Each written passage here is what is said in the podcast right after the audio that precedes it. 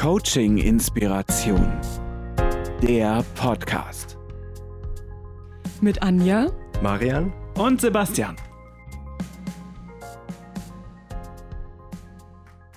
Hallo und herzlich willkommen zu einer besonderen Folge von Coaching Inspiration, denn diesmal haben wir das erste Mal eine Live-Diskussion mit unseren Zuhörenden.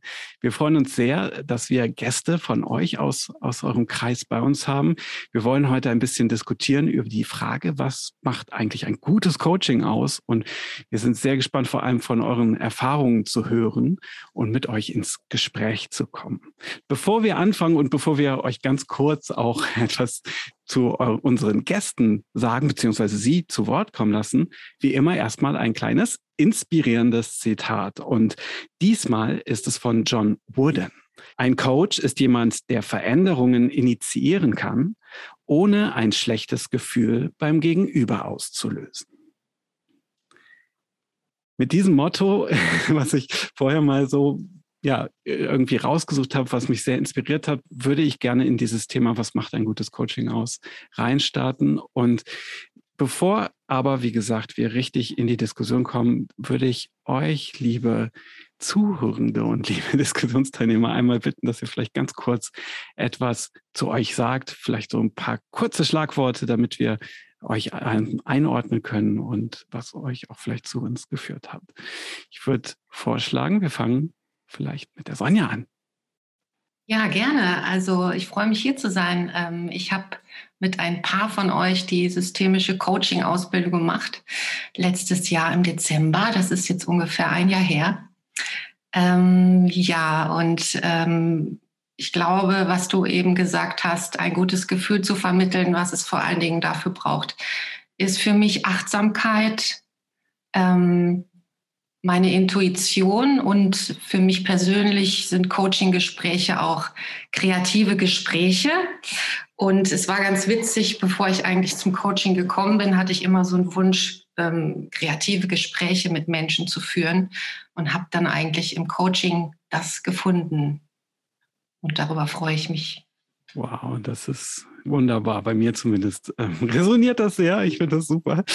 Vor allem den Part mit der Kreativität. Vielen lieben Dank, liebe Sonja. Stefanie, möchtest du kurz was zu dir sagen?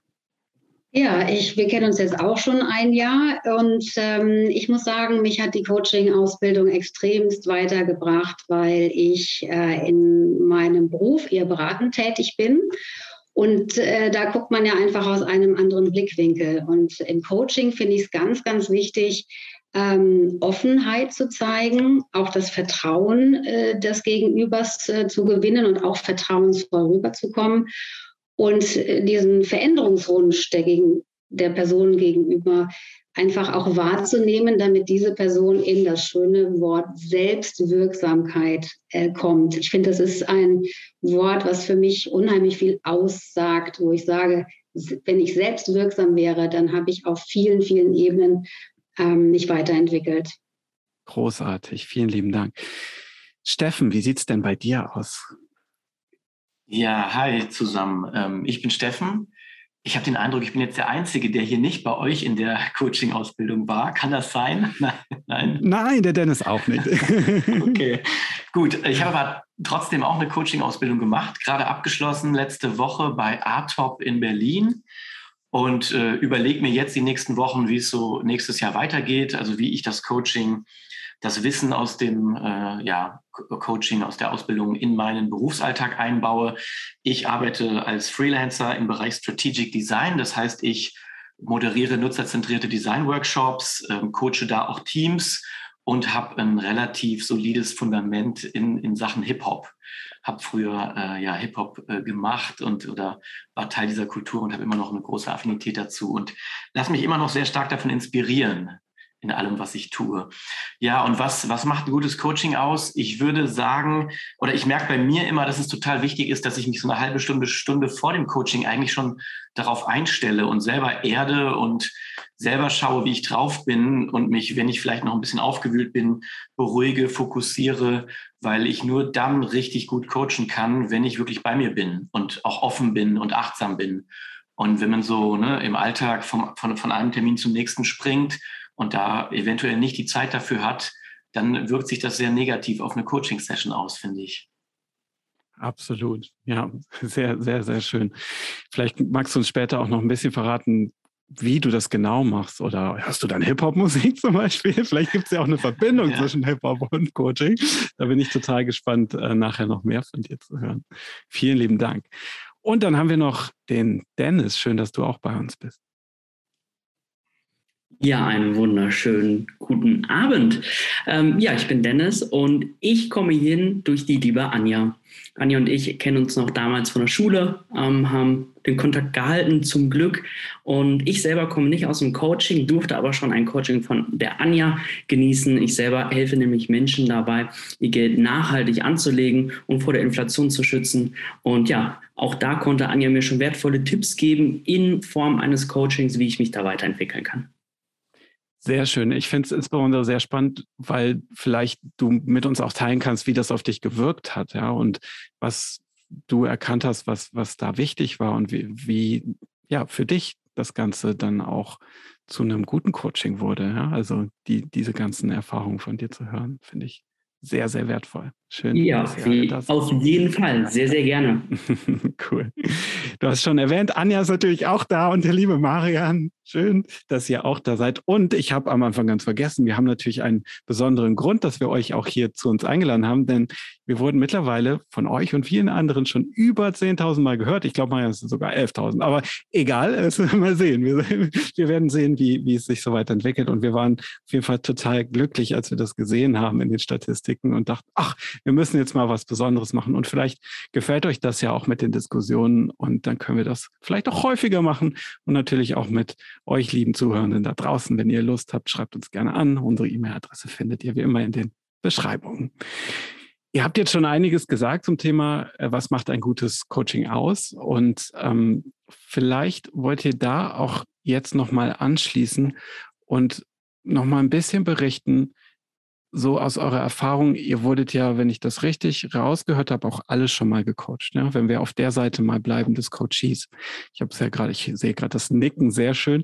Vielleicht auf der Seite erstmal bleiben für die Wirkung, wenn ihr gecoacht wurdet. Und ich wurde natürlich auch schon mal gecoacht. Und für mich war es auch äh, so richtig, richtig spannend, weil, und das möchte ich jetzt gerne mal als, als so Gedankenanstoß in die Runde geben.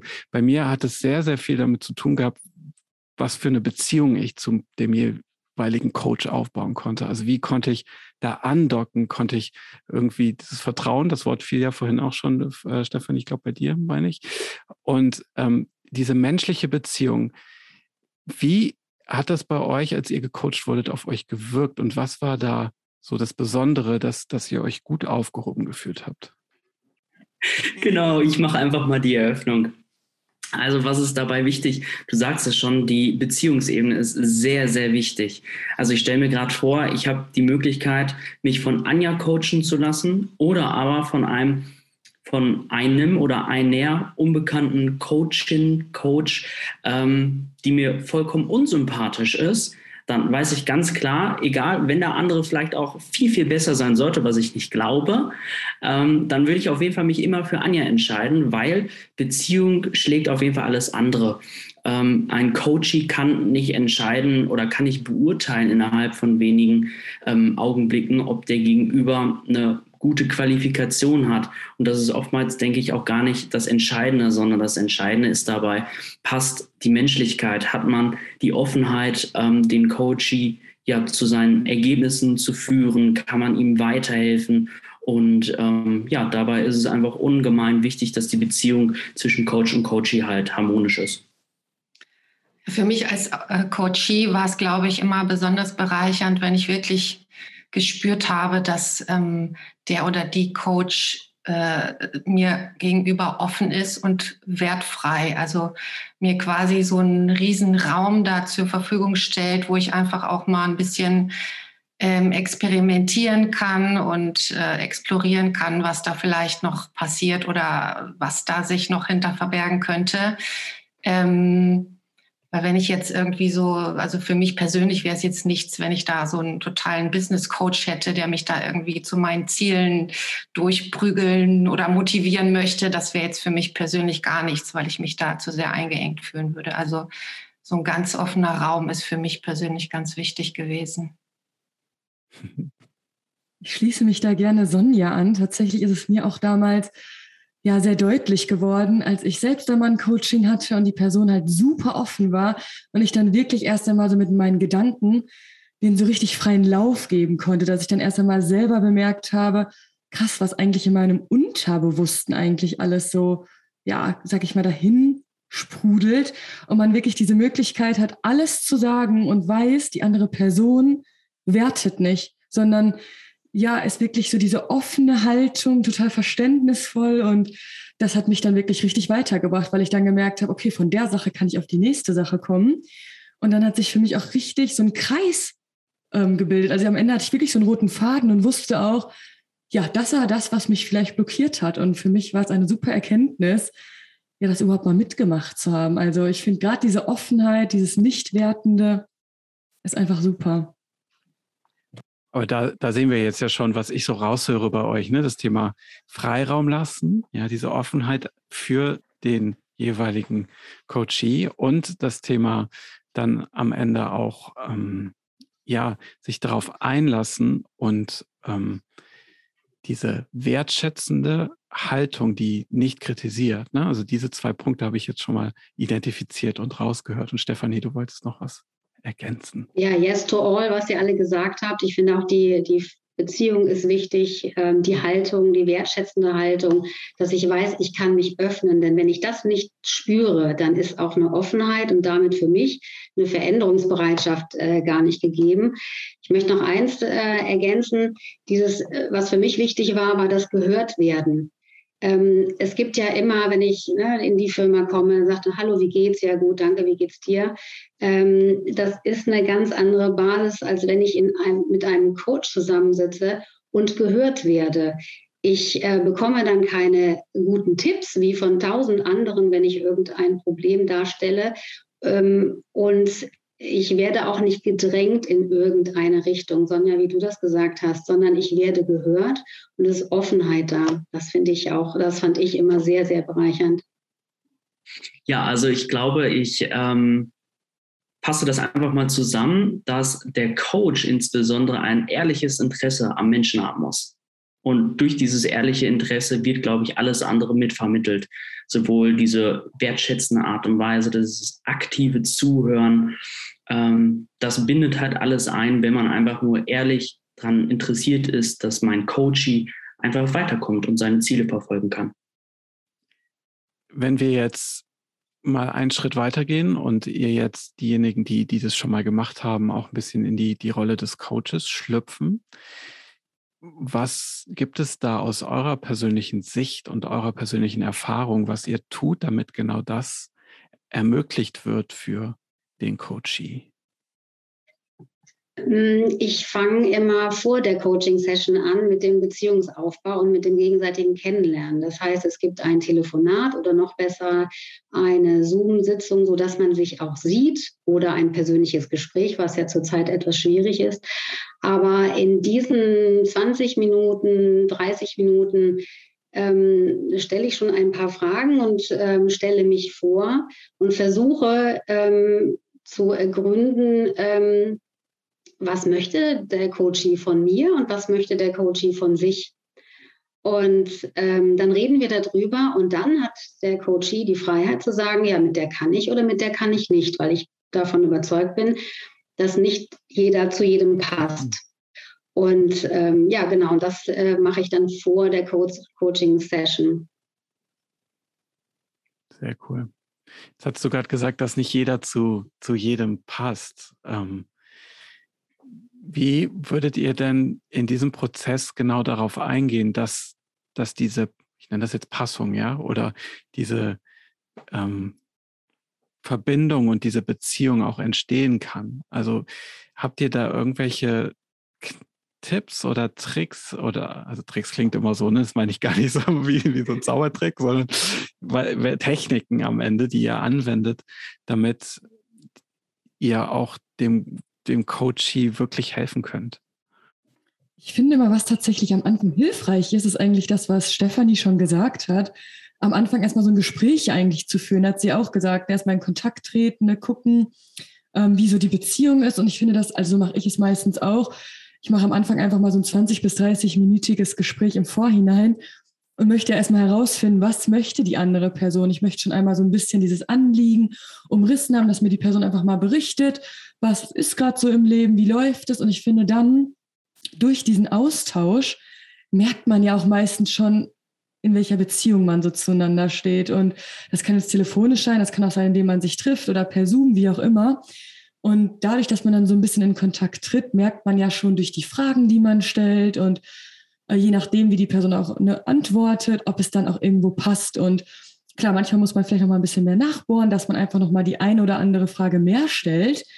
Aber ich finde, man merkt eigentlich schon nach zehn Minuten relativ schnell, ob eine Person offen ist, äh, zu berichten. Das ist zumindest so meine Erfahrung. Und deswegen finde ich immer dieses Vorabgespräch super hilfreich, weil ich einfach auch schon einschätzen kann, ähm, ja, wie ich auch zu der Person stehe. Ne? Je nachdem, was die Person ja auch für ein Anliegen hat. Ne? Das ist ja genau das, wie wir es gerade gesagt haben.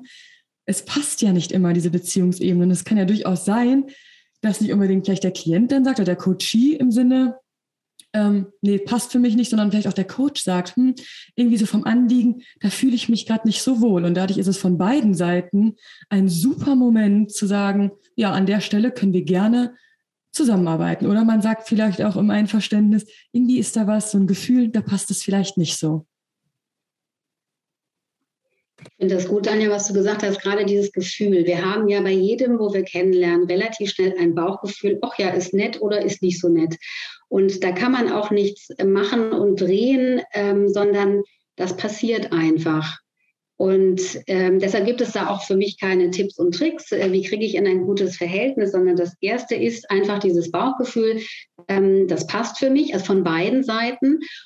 Und dann geht es eben einen Schritt weiter, dass man auch guckt, ähm, ne, passt das Anliegen. Aber ich finde so, diese, diese erste Initialzündung ist, ähm, ja, wir, wir können es Sympathie nennen. Also wo man sagt, okay, da ist man irgendwie sprachlich, äh, persönlich auf einer Ebene und das ähm, ist ein guter Start für beide Seiten. Jetzt haben wir auf jeden Fall bisher schon sehr, sehr viel über die menschliche Beziehungsebene gehört, ja, und dass sie so auch der, der Schlüssel am Anfang ist, ne, um in das Haus des Coachings erstmal einzusteigen und durch die Tür ähm, einzutreten. Mich interessiert aber trotzdem noch, ob ihr weitere Sachen noch habt und kennt, die ihr ja für ein gelungenes Coaching anwendet oder was, was muss im Coaching-Prozess dann später noch passieren, damit es für euch dann auch eine Wirkung entfaltet? Dennis, du hast dich zuerst gemeldet. Genau, danke. Ja, House of Coaching ist natürlich erstmal ein schöner Begriff. Habe mich an eine Netflix-Serie erinnert, aber vielleicht war das nur rein zufällig von dir. Das war ja Zufall.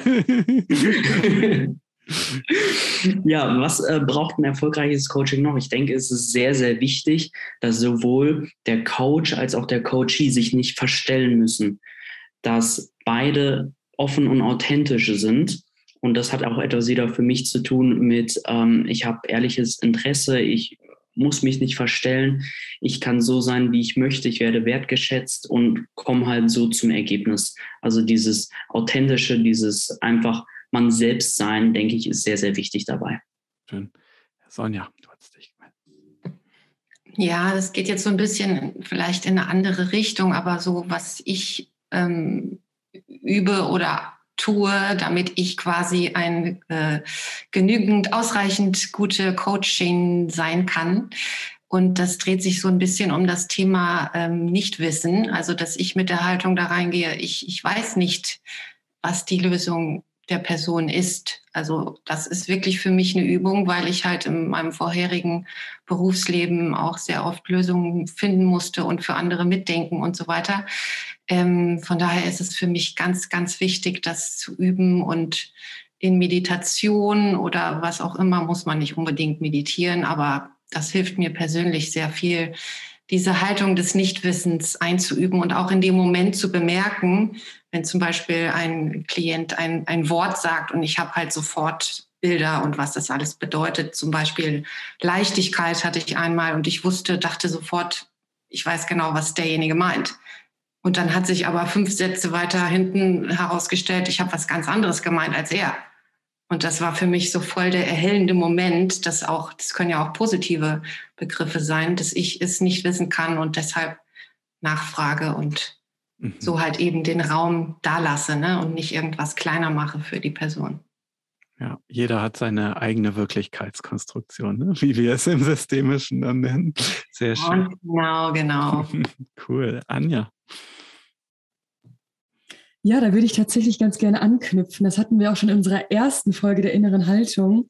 Und genau wie Sonja da so rangeht, probiere ich es nämlich auch, immer dieser Anfängergeist. Also ich hatte es auch am Anfang mal eines Coachings, dass ich dann so dachte, ah, jetzt erzählt die Person das und das und oh, das hatte ich ja schon. Aber am Ende habe ich dann irgendwann so gemerkt, also ein paar Sätze weiter, dass es sich bei der Person aber um eine ganz andere Herausforderung handelt, als ich das doch mit einer anderen Person hatte. Und da habe ich mir dann ja überlegt, ähm, jedes Mal mit diesem neuen Anfängergeist hineinzugehen in dieses Coaching, also wie ein Kind, was quasi ja alles noch erforschen muss und immer wieder mit diesen offenen und interessierten Augen durch die Welt geht. Und das probiere ich im Coaching dann auch.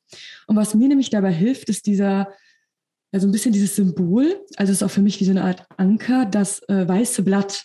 Und ich mache das dann immer so, bevor ich ins Coaching starte, lege ich mir so meine Karten auch hin und es ist wirklich nichts beschriftet. Und ich lege meistens noch ein weißes Blatt daneben.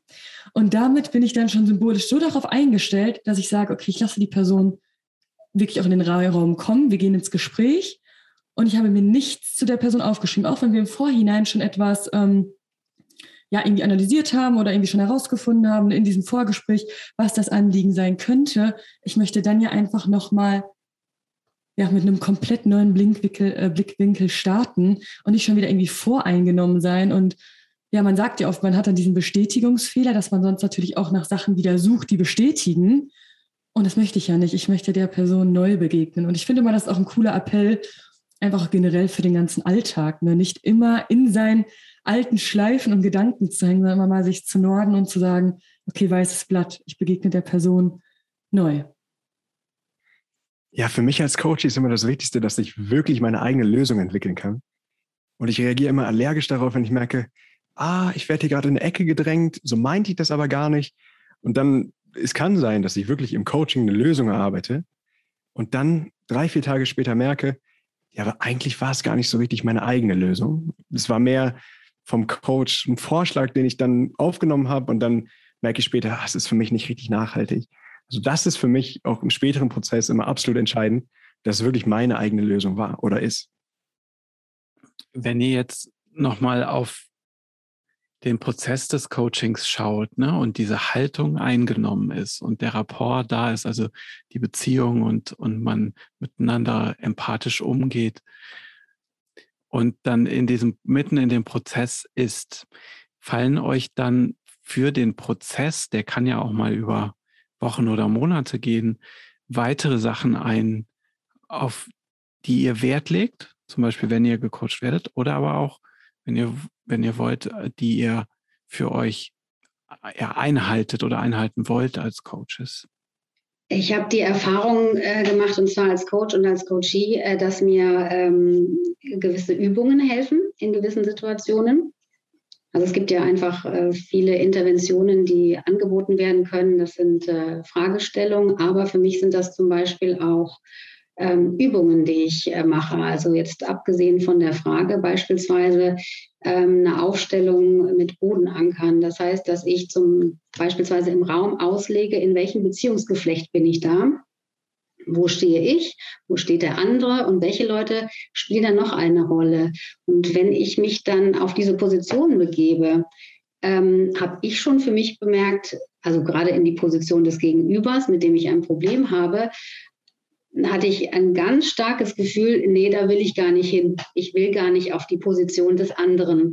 Was natürlich für mich dann wieder äh, klar machte, okay, ich habe ein richtig großes Problem und nicht nur auf der Sachebene, sondern auf der persönlichen Ebene auch. Und das, ähm, solche Übungen fand ich auch immer sehr, sehr hilfreich und finde es auch sehr hilfreich für ähm, Coaches, dass man ähm, teilweise nicht nur redet, sondern auch so ein bisschen nachspürt, was passiert da gerade in einem Beziehungsgeflecht beispielsweise. Mir fallen da gerade drei Bereiche ein. im Rahmen von so einer Coaching-Session oder auch von einem langfristigen Coaching-Prozess. Ähm, und zwar ist das zum einen wirklich die, die Gefühlsebene, also dass man nicht nur auf der Verstandesebene arbeitet, sondern auch auf die Gefühlsebene kommt und da zeigt, was man wahrnimmt beim Coachee, äh, wie auf bestimmte Sachen reagiert wird ne, oder wie sich auch die, das Gefühl verändert, so von Coaching-Session zu Session.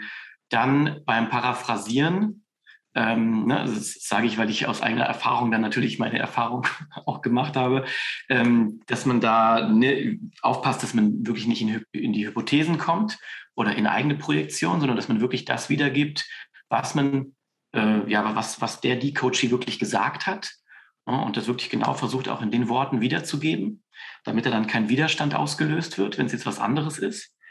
Und dieser, dieser Modus äh, des Beratens.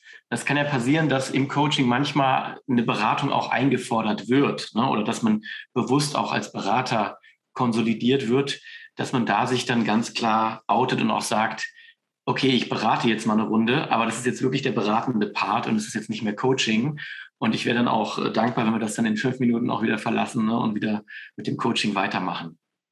Das finde ich einen spannenden Punkt. Ähm, Gerade immer dieses Verhältnis, das kenne ich persönlich bei mir auch, äh, dieser, dieser Switch zwischen Coaching und, und Beratung.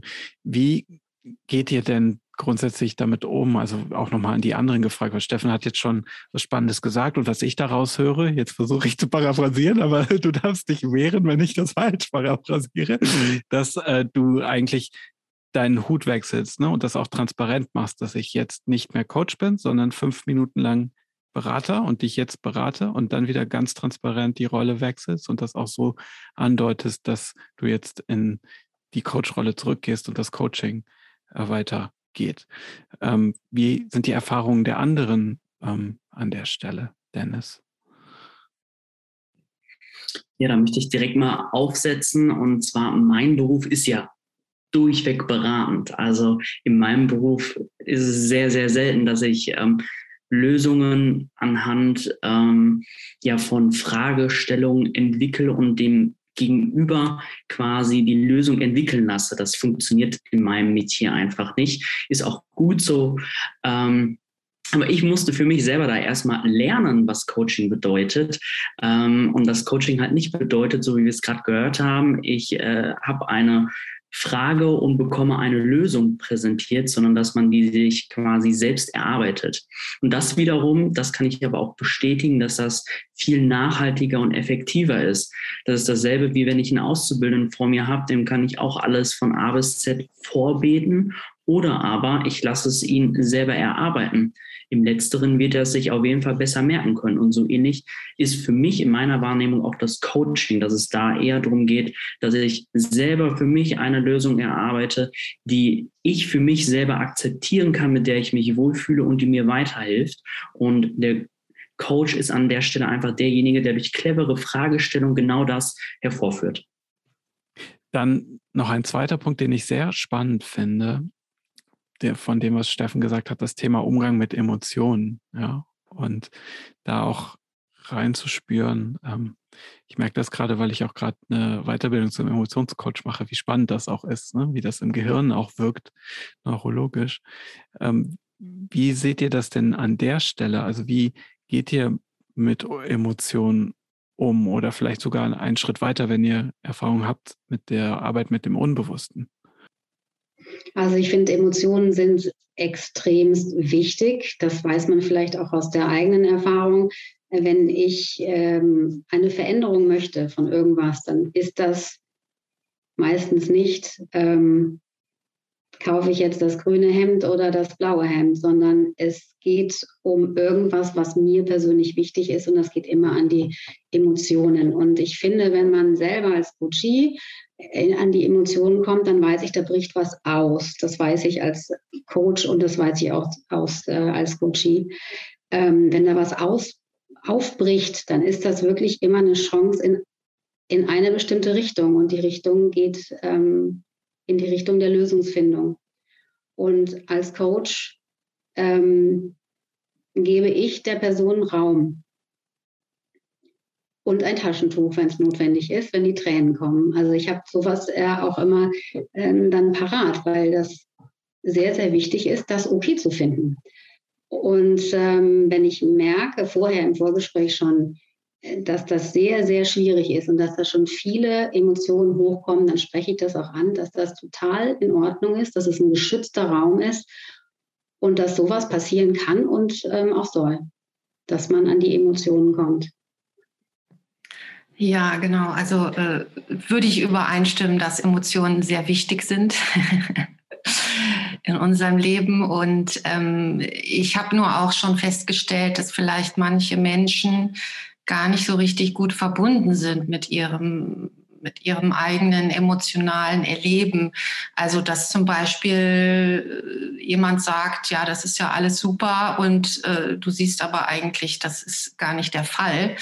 Ähm, also da ist dann so ein bisschen die Frage, wie helfe ich jetzt der Klientin, dem Klienten, vielleicht mal mit sich auch in Kontakt zu gehen und erstmal zu merken, dass da vielleicht irgendwas nicht so ganz ähm, gerade authentisch ist. Ne? Also das ist aber äh, ganz, ja, wie soll ich sagen, also da muss man schon sehr zaghaft vorgehen ähm, und das auch erstmal so ein bisschen rauskitzeln oder vielleicht auch erstmal so sein lassen und gucken, was da noch passiert. Ne? Aber ähm, ja, gerade auch im, im Coaching-Prozess, wenn es halt darum geht, immer, also wir wollen irgendwie ein Ziel erreichen oder so, da habe ich manchmal auch den Eindruck, wenn man jetzt zu schnell auf irgendwelche Ziele geht, dass man vielleicht manchmal diese feinen Dinge auch übersehen könnte.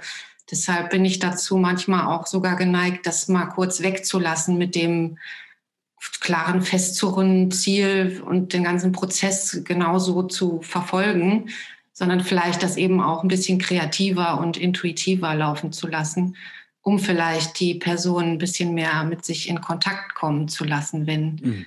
es denn die ähm, Beziehung erlaubt oder die, das Setting erlaubt. Mhm. Was ich da raushöre, ist auch das Thema ja wirklich Bewusstsein schaffen. Also, dass der Coachie für sich selber Bewusstsein schafft. Ist das richtig? Ja. Oder wie, wie seht ihr das? Meinst du mit Bewusstsein schaffen in dem Zusammenhang, ähm, ja, dass man diesen Blick wirklich, also dass man das halt erstmal wahrnehmen muss, ne, dass der andere sich dann da so verändert? Oder was, wie meinst du das genau? Also ich hatte das so für mich gerade verstanden, was Sonja gesagt hat, dieses in Kontakt kommen, ja, dass das was ist, wo man dann auf einmal Sachen für sich wahrnimmt, die man vorher nicht wahrgenommen hat. Und das meinte ich jetzt mit ins Bewusstsein heben? Also ich glaube, das mache, das probiere ich häufiger. Auch zum Beispiel, das, also wenn ich jetzt als Coach unterwegs bin, nehme ich zum Beispiel auch zwischendurch manchmal so Veränderungen bei mir wahr. Wenn jetzt, wenn ich jetzt so richtig im Prozess bin, dann spüre ich ja auch, also wenn ich wirklich sehr achtsam unterwegs bin, merke ich relativ deutlich auch an mir Veränderungen in den Emotionen und auch ähm, ja, wirklich auch so von den Gefühlen, wie alles so, so, ja, so verläuft. Und dadurch spreche ich das tatsächlich manchmal auch an. Also ich merke dann zum Beispiel auch, wenn so eine Erkenntnis kommt oder wenn es so ähm, noch nicht so der richtige Weg ist, dann merkt man manchmal auch eher so diese Zurückhaltung und dann spreche ich das auch an und sage zum Beispiel, ja, ich merke gerade, dass äh, du da irgendwie eher so, ja, dich zurückgehalten fühlst. Ähm, was empfindest du gerade? Und das frage ich dann manchmal. Und dann merkt man irgendwann so im Prozess, äh, dass sich die Gefühle wirklich in zum Beispiel 90 Minuten wirklich so krass verändern, weil die Personen ja richtig im Unterbewusstsein manchmal unterwegs sind und dann wirklich probieren, im Prozess weiterzukommen, dass manche Personen wirklich nach 90 Minuten auch sagen, was war jetzt wirklich so anstrengend, weil wenn man halt die Gefühle auch mal verbalisiert, dann merkt man erstmal, wie schwierig das ist. Aber ich finde, wenn man da als Coach achtsam ist und häufig mal nachfragt, bringt es die Person weiter, weil ich hatte den Fall tatsächlich mal, dass ich mir einfach gesagt habe, ja, ich habe das Gefühl, du fühlst dich dabei wohl, äh, unwohl. Und er dann so, hey, wie hast du denn das jetzt gemerkt? Ich sehe, das war jetzt eine Vermutung so, ne? Aber ich habe es halt sehr sanft formuliert, dass er in dem Moment auch merkte, so, ja, stimmt, irgendwie habe ich gerade versucht, mich zu verstellen. Und dann hatten wir aber beide auch dabei Spaß. Und er dann, ich dann so, ja, möchtest du es mir jetzt sagen, wie es wirklich ist? Und das war irgendwie total die süße Erkenntnis, weil er auch zuvor meinte, das hätte er nie irgendwie so formuliert. Und das finde ich halt total cool. Und ich glaube, wenn man da achtsam auf beiden Seiten ist, also auf sich selbst bezogen und auf die andere Person, dann kann man das ja auch offen sagen. Und ich sage dann auch manchmal so irgendwie, oh, das trifft mich jetzt gerade, weil es trifft mich ja an manchen Stellen, auch wenn mir Leute etwas erzählen, was mich dann bewegt, dann sage ich das. weil nachher mache ich dann sonst irgendwie einen Blick, der vielleicht für die andere Person auch verwirrend sein könnte. Und dann sage ich das dazu. Und ich glaube, das stellt halt auch dazu dann nochmal diesen Rapport auch her. Das ist auch so ein bisschen das, was Sonja gerade gesagt hat, ne? wie wichtig diese Emotionsebene da ja auch ist. Aber es ist natürlich auch nicht immer leicht und es gelingt einem natürlich auch nicht jeden Tag gleich sind wir schon sehr, ihr merkt, ich habe mir was überlegt, von vorne bis hinten durch den Prozess. Wenn wir jetzt nach hinten nochmal schauen zum Schluss, ähm, gibt es irgendwas, was einen gelungenen Abschluss eines Coachings für euch ausmacht? Eine sehr laienhafte Meinung jetzt. Beide Parteien sind glücklich, sowohl Coach als auch Coachee. Dann ist doch alles optimal.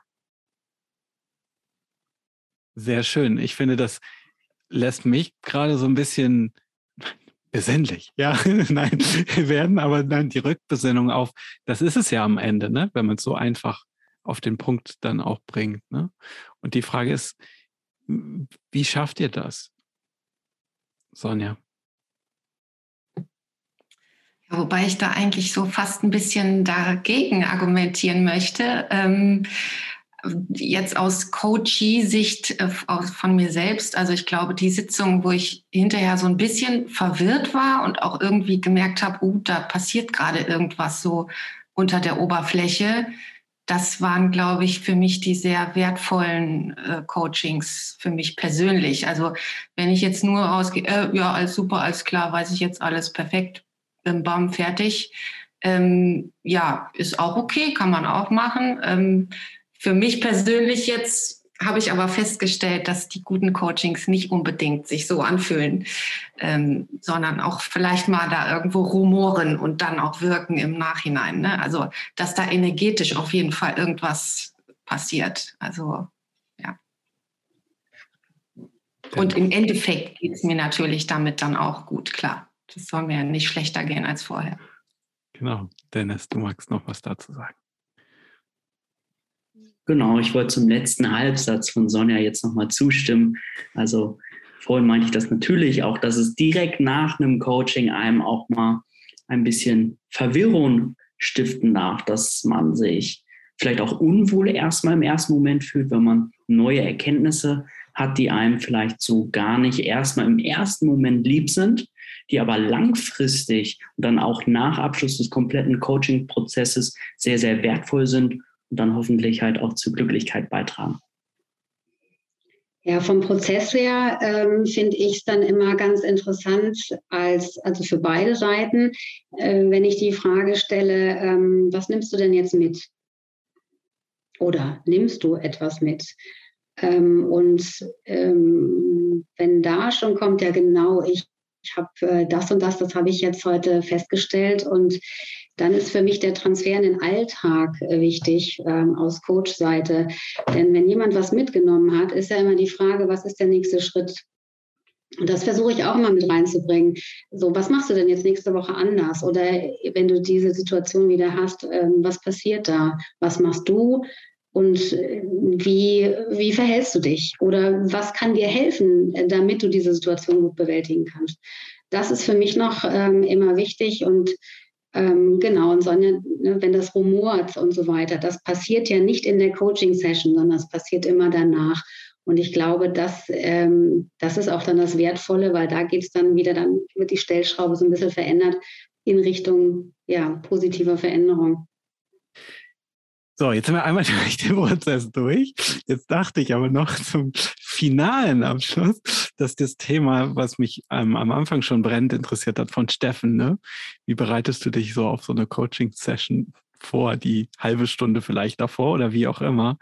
Finde ich jetzt auch nochmal spannend, da nochmal eure Erfahrungen zu hören. Also wie schwingt ihr euch ein, damit genau dieser gesamte Prozess, den wir jetzt beleuchtet haben, dann auch gut funktionieren kann und vielleicht gibt es ja auch was, was ein Coachie ganz gut tun kann, was ihr auch in Coaches vorher mitgibt ähm, vor einer Coaching-Sitzung.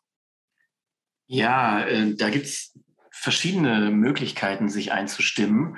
Und natürlich kann man auch äh, zum Beginn einer Coaching-Session das gemeinsam mit dem oder der Coachee machen. Ähm, zum Beispiel wäre jetzt eine Meditation. Ne? Man könnte fünf bis zehn Minuten zusammen einfach mal die Augen schließen, auf den Atem achten. Das kann natürlich auch der Coach oder die Coach vorab machen. Eine andere Sache ist vielleicht nochmal für sich Gedanken aufschreiben, Gedanken rauslassen, wenn gerade einen irgendwas beschäftigt, ne, damit man mit, mit einem offenen, klaren Geist in die Session reingeht. Ähm, ich denke, Yoga-Übungen oder generell Dehnübungen, die erfüllen teilweise auch ihren, ihren Zweck. Es kommt immer darauf an, wie man wirklich drauf ist und was man gerade für ein Bedürfnis hat, was einen vielleicht belastet, ne, ob man verspannt ist, ob man da irgendwie gerade noch Stress hat wegen einem anderen Projekt, äh, wo man jetzt vielleicht die To-Dos noch kurz runterschreiben muss. Äh, sowas in der Richtung. Sehr cool. Und gibt es auch noch eine Verbindung zu Hip-Hop? Gibt es auch noch eine Verbindung zu Hip-Hop? Ja, klar. Man kann natürlich auch Mucke hören, ist auch super. Ein bisschen Mucke hören, ein bisschen rumtanzen ist auch super, um sich äh, auf andere Gedanken zu bringen.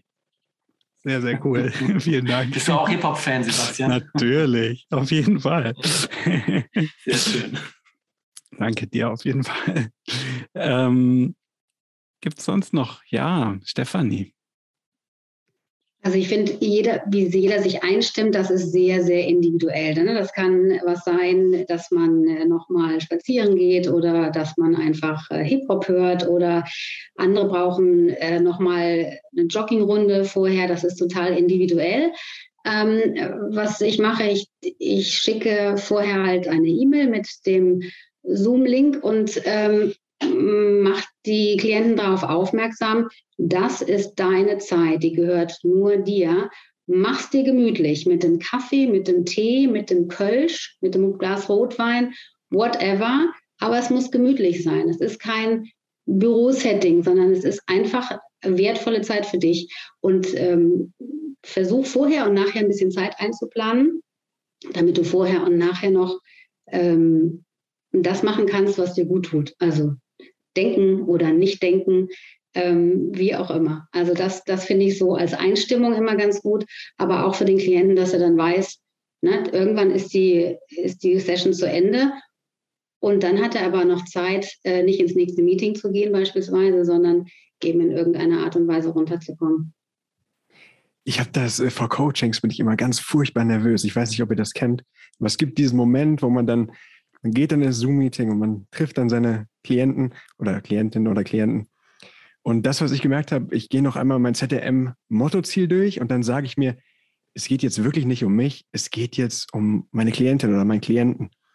Und dann ist für mich, wenn ich dann ins Gespräch reinkomme, irgendwie so ein Switch. Dann weiß ich, okay, jetzt, es geht jetzt wirklich um, um mein Gegenüber und, und nicht um mich.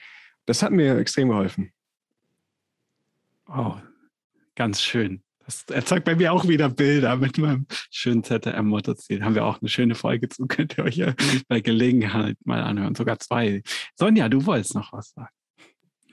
Ja, so ähnlich wie bei Marian geht bei mir auch manchmal die Energie ein bisschen hoch vor diesen Coachings, weil ich dann einfach so freudig erregt und aufgeregt bin. Und auf jeden Fall äh, hilft bei mir auch Musik und ein bisschen hüpfen und schütteln und äh, vielleicht auch noch irgendwelche komischen Geräusche dabei machen und auf jeden Fall sehr viel ausatmen. Ähm, das bringt mich auf jeden Fall ein bisschen mehr in meinen Fokus und dann bin ich auch wieder klar. Voll cool. Ja, ich hatte vor zwei Wochen, glaube ich, oder drei, äh, hatte ich ein Coaching-Wochenende ähm, zum Emotionscoaching und eine Coach-Kollegin, die hatte einen Hula-Hoop-Reifen neben sich stehen, den sie dann immer mal wieder bemüht. Also das ist gerade ja in diesen Remote-Zeiten, glaube ich, auch eine schöne Art, dass ähm, neben dem Schreibtisch irgendwie man sich damit bewegen kann. Auf jeden Fall fand ich das sehr cool. Ähm, zum allerletzten Abschluss möchte ich noch eine Frage stellen und zwar, gibt es eine Frage, die ich heute Abend nicht gestellt habe, die ich aber hätte stellen sollen. Welche wäre das? Sebastian, das hast du super moderiert. Das, das war das Einzige, was ich hören wollte. Nein, Quatsch. Genau, du hättest fragen können, wie habe ich das gemacht? Und dann genau. hätten wir alle ablaufen. Juhu! Genau. Nein, das war, das war nicht der Fall. Ich wollte nur nichts unter den Tisch fallen lassen. Also wenn ihr noch einen Impuls habt, den ihr loswerden wollt, dann macht das sehr, sehr gerne. Ansonsten bedanke ich mich ganz, ganz herzlich bei euch. Ich fand das eine ganz großartige Diskussion. Ich habe selber wahnsinnig viel von euch und euren Erfahrungen lernen können. Und ich hoffe auch ihr da draußen, ihr lieben Zuhörenden. Und ja, ich wünsche euch allen einen schönen Abend und einen schönen Tag, je nachdem, wann ihr uns auch dann hört. Und hoffentlich bis ganz, ganz bald. Ähm, die Kontakte unserer Gäste, die von denen, die es wollen, verlinken wir euch natürlich sehr gerne in den Beschreibungen. Also wenn ihr auf der Suche nach guten CoachInnen und Coaches seid, dann könnt ihr da auch gerne mal vorbeischauen. Ansonsten vielen, vielen Dank, alles, alles Gute und bis ganz bald. Vielen Dank, bis bald. Bis bald. stuck in my mind, they fill my eyes with wonder. Storm cloud that's in my heart, it shakes my soul like thunder.